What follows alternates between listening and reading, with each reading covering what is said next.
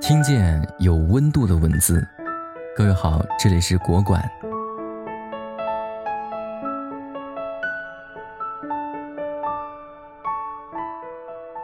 这是个复杂的社会，很多人会因为维系一段友情而感到吃力、患得患失，也有人每天忙于奔波应酬，为了积累所谓的人脉。说白了，不就是一个出现在自己手机微信通讯里一个有名无实的微信好友？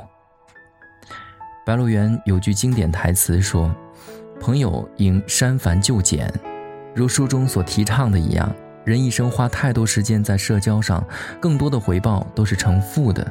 投入了大量的精力和时间、金钱，换来的人脉效益低之又低。少一点无用社交，提倡生活极简。”活的也不至于那么累赘。关于朋友和社交，周国平曾说：“我心目中的朋友，既非泛泛之交的熟人，也不必是心心相印的恋人，程度在两者之间。在这个世界上，也有些这样的人，不见面时会互相惦记，见了面能感觉到一种默契，在一起度过一段愉快的时光，他们便是我心中的朋友了。”有时候，这样的朋友会像滚雪球一样聚合，形成一个所谓的圈子。圈子容易给人以错觉，误以为圈中人都是朋友。许多人到了人生的最后，才给自己挤了一生的圈子有所顿悟。随着年龄的增长，交友的方式愈加复杂，反而是几个年少时相识的好友，因为在最单纯的时候认识了彼此，才让一份友谊如此沉稳而简单。反观现在，那些所谓的社交人脉问的问题全是金钱财富，而不是健康家庭。缺什么就会问什么，只不过金钱可以不分早晚，可健康和幸福则再难弥补。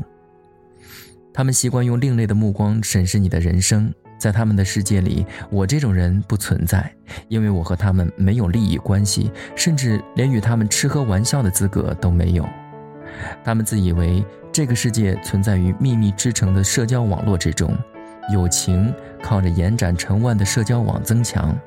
他们认为你出现在他更多的联络方式中，给他们更多的回应和称赞，就能彼此保持亲密友谊。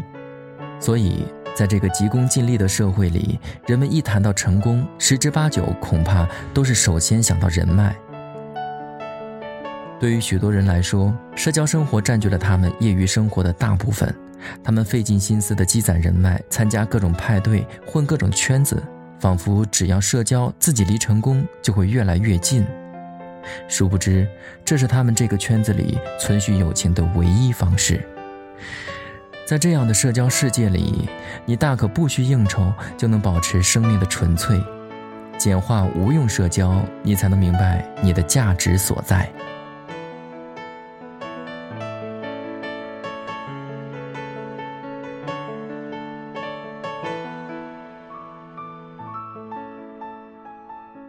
每一次结束都是下一次开始。感谢收听，明天同一时间，国馆见。